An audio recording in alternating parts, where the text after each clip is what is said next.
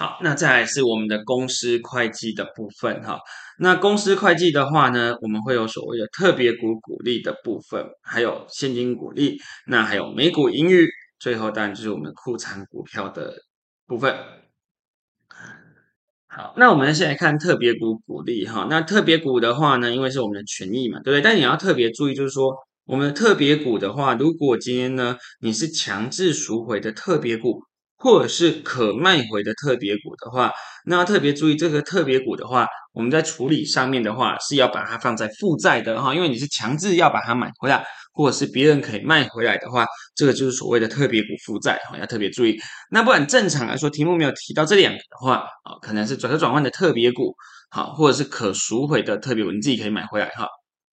那这种的话呢，那你要记得，我们会把它放在权益的性质哈。那权益性质的特别股的股利的话呢，它当然就是我们类似盈余分配的概念哦，所以我们会有所谓的累积和非累积。那累积里面又分成全部参加、部分参加和非参加。好，那非累积也是一样，所以总共会有六个项目哈，六个项目。那如果今天是累积全部参加的话，当然就要用你欠的利息加上你的股利，两个要选大的。那部分参加的话，就是用你的什么？算出来的定律啊固定的利息，还有你算出来平均股利率跟你的上限三个选中间的。那非参加的话，那我们当然只能选什么？非参加你只能选固定的股利哈，所以这个要特别注意。好，那如果今天是非累积的部分。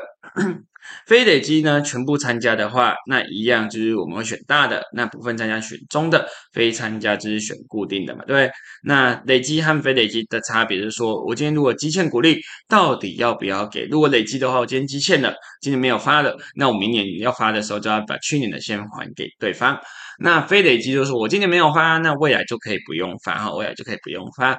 好，那这也要特别注意的是我们累积的部分哈。如果你有累积的特别股股利的话，我们账上要怎么处理呢？因为你根本还没有宣告，所以呢，在账上是不会出现在你的会计科目的。但是你必须要做所谓的辅助揭露的部分哈，你要做所谓的辅助揭露。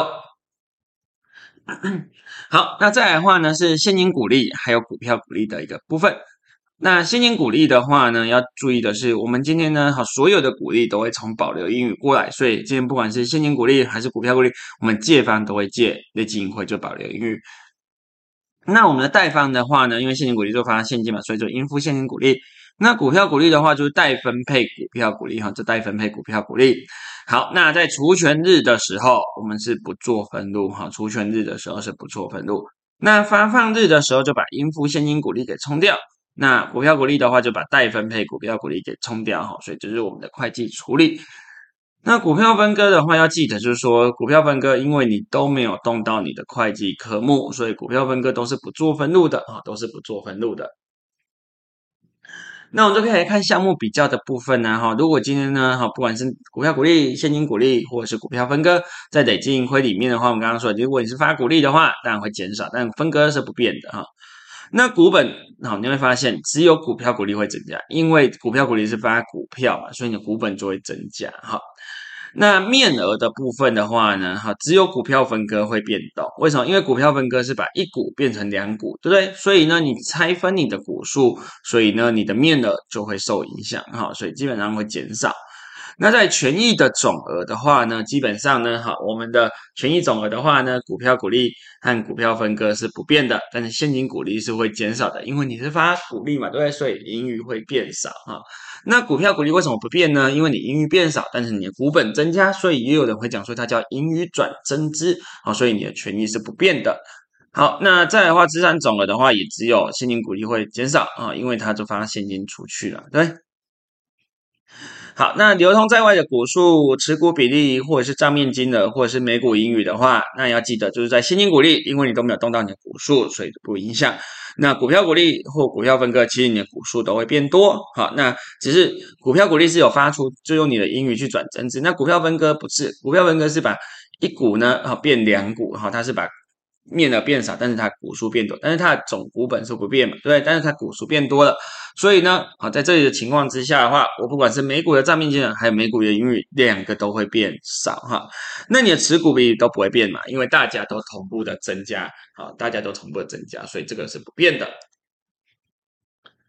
好，那再来的话呢，是我们的普通股的每股盈余。好，那普通股的每股盈余的话呢，当然就是在算每一股可以赚到的价净利是多少嘛。所以呢，这里的话我们的 EPS 的话，就是用你的本期净利减掉特别股股利，当年的要记得这里是讲当年的，除上你普通股流通在外的加权平均股数。好，那要注意的是特别股的部分哈，特别股如果你今天是累积的话，不论今年是不是有宣告股利，你都必须要扣一年。好，那以前积欠的话，记得都不用扣，因为我们每一年都扣过了，所以以前就算积欠，我们也不会去扣它哈。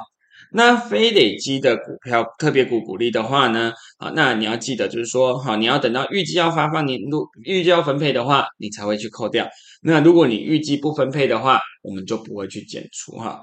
好，那加权平均股数的部分，好，那当然就是要看你实际流通的期间嘛，对不对？所以你真实际发行的时候，才可以算到你的流通在外的股数里面去哈。那也要特别注意说，如果你有股票分割啊，或者是股票股利，啊，那这个的话呢，记得我们都一定要追溯至期初啊，追溯至期初。好，那再来的话呢，是库藏股票，这个也是一个重要的单元。那只说公司把它发行的股票买回来，但是它还没有注销的一个情况啊，那这个叫库藏股票。那所以呢，你买回来的话借库存股票带现金，所以你会是权益的减少，因为是借库存股票。那之后你把它卖掉的时候，如果你卖的价格比较好的话，那当然就有利益的概念，所以我们就会代记资本公积库存股交易。那当我今天卖的价格比较不好的时候，那我就是亏嘛，那我就借资本公积库存股交易，或者是累计盈亏。那这里的顺序一定是先看看账上有没有资本公积库存股交易。如果以前有赚的话，那我就先拿来冲。那如果真的都没有的话，那我才会去冲我的累计盈亏哈。那再来的话是我们的注销。好，那注销的话呢，当然就是把你原本的股票给注销掉。那所以第一个你要先找出它的发行价格啊，发行价格。所以呢，我们借房就会借普通股股本，还有资本公积的溢价。那这两个加起来就是你的发行价格，你要把它冲销掉。那一样就是说，你的发行价格和你的账面金额来相比哈，如果发行价格小于账面金额，代表你是亏的嘛，对不对？好，你用比较多的钱才把库存股买回来，所以这时候是亏损的，所以就借资本公积库存股交易或者是累积盈亏。那如果今天反过来，发行价格如果大于账面金的话，那这时候当然就是利益的概念，所以我们就会带资本公积库藏股交易哈。好，那接着的话是换投资的部分，好，那投资的话是会有证券投资还有债券资的处理。好，那证券投资的话呢，要记得就是我们会有三个。好处理方式哈，那你就二十持股二十以下，或者是二十以上。如果二十以下呢，你又持有公交易，当然就透过损益；如果你是非持有公交易，就透过其他种损益。那二十以上就只能采用权益法之投资。好，那交易成本的话，记得 P L 哈，就你的透过损益都当做费用。那 O C I 和采用权益法之投资都是当做你的成本。好，那报表表达的话，注意的就是采用权益法之投资只能放在非流动，但其他两个都是流动和非流动都可以哈。主要是因为采用权益法之投资，你是一个长期性的投资，你对公司它有重大影响，基本上你不可能快速的把它的股权给卖掉，所以你一定是非流动的一个概念。那减损的部分的话呢，哈，不管今天是 P E O 还有 OCI，好，在股票投资里面是不做减损的，但是在采用权益法之投资，你是要进行减损。那它的减损跟我们刚刚不动产长期设备减损是一样的，好，你就要用账面金额跟可回收金额来做比较。好，那这三个的话都有可能会收到股利嘛，都会收到现金股利。那 P&L 和 OCI 你就是带股利收入，但是如果你今天采用权益法之投资的话，你就要带采用权益法之投资，就会让你的权益变少啊，因为你发放股利的话，你的权益变少，那相对来说，你的采用权益法之投资的成本就会变少啊。那如果今天是股票股利的话，要记得，因为它是一个无偿配股的情况，所以你只要注记股数增加的部分就可以了。好，那我们的被投资公司今天如果有损益产生的话，那记得就只有采用权益法之投资才可以认列它的净利的部分哈，所以按照持股比例来认列你的 P，你的什么采用权益法认列的损益份额哈。那期末公允价值要不要调调整呢？那记得只有透过损益和其他种种损益才可以调整，因为这里都讲了透过损益按公允价值衡量之金融资产，透过其他种种损益按公允价值衡量之金融资产，所以他们就用公允价值来衡量。好，那再来是处分损益的部分哈。那处分损益的话呢，如果你透过损益的话，基本上是没有处分损益，因为你在出售的时候，你会调到它的公允价值。那透过其他终审损益的话，也不会有处分损，因为你会把它调到净公允价值里面去。那采用权益法自投资就会，因为采用权益法自投资，不管它的公允价值嘛，对，你今天卖掉的话，就会跟账面来金的来比较，所以你就会有处益处分的损益哈。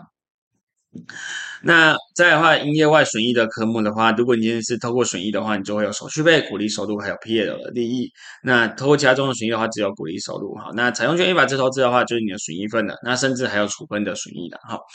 那其他终审损益的话呢，记得这里的话，当然就是透过其他终审损益，都是你会有 OCI 的未实现评价损益，对不对？调到公允价值，因为这个损益是还没有实现，所以我们会放在 OCI 里面，所以期末就会转到其他权益里面。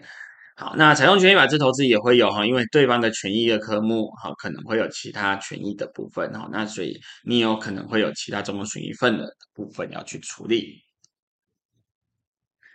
那再来是债券投资哈，那债券投资的分类的话要特别注意哈，因为它不是持股比例的概念哈，所以你要看它经营模式的情况。那我们正常来说，如果你是要收取这个合约的现金流量，就是本金和利息的话，那我们就会放在 AC 所按摊销成本衡量的金融资产。那假设呢，你是想要收到现金流量，但是你会伺机出售，重点是那伺机出售，你会找机会把它卖掉的话，那你就要放在 OCI。那假设呢，你今天是持有公交易，你买进来的话，主要是做买卖这种的话，那一样还是放在 PL 的一个情况啊。好，那再来的话呢，你的取得成本的话呢，如果你是 PL 的话，就放在费用哈。那 OCI 的话，一样放在成本，摊销成本衡量的话，也是放在成本。那因为你是债券，就会跟公司债是很类似的哈，所以你可能就会有所谓溢折价摊销的部分要处理。好，那我们就知道，如果你是损益的话，因为你就会调到公允价值了，所以呢，啊，你的调整的损益也都用当期损益，所以这边的话，我们可以所谓的可摊销。好，或者是不摊销都可以哈。但是如果你今天是其他综合损益和 AC 的话，就一定要摊销啊。那公允价值一样，这 AC 不谈不评价嘛，对。但是公允价值衡量的两个都要评价。那小心的是这个减损评估哈，在 IFRS 9里面的话呢，只有透过损益不用做这个减损评估。但是你如果今天是其他综合损益还有 AC 的债券投资，两个都是一样要做减损评估的。好，那最后处分损益的话，PL 一样没有，但是通过其他这种损益会有的哈。这边要记得，债券投资还会有处分损益，主要就是你的未实现的评价损益的部分，就是你的调整数的部分。那如果现在是按摊销后成本衡量的金融资产的话，那记得它的处分损益当然就是它的什么，它的售价好去扣掉它的什么账面金的，就是它的处分损益哈。好，那再来。是我们的现金流量表哈，那现金流量表也是一个很重要的单元，也是必读的单元。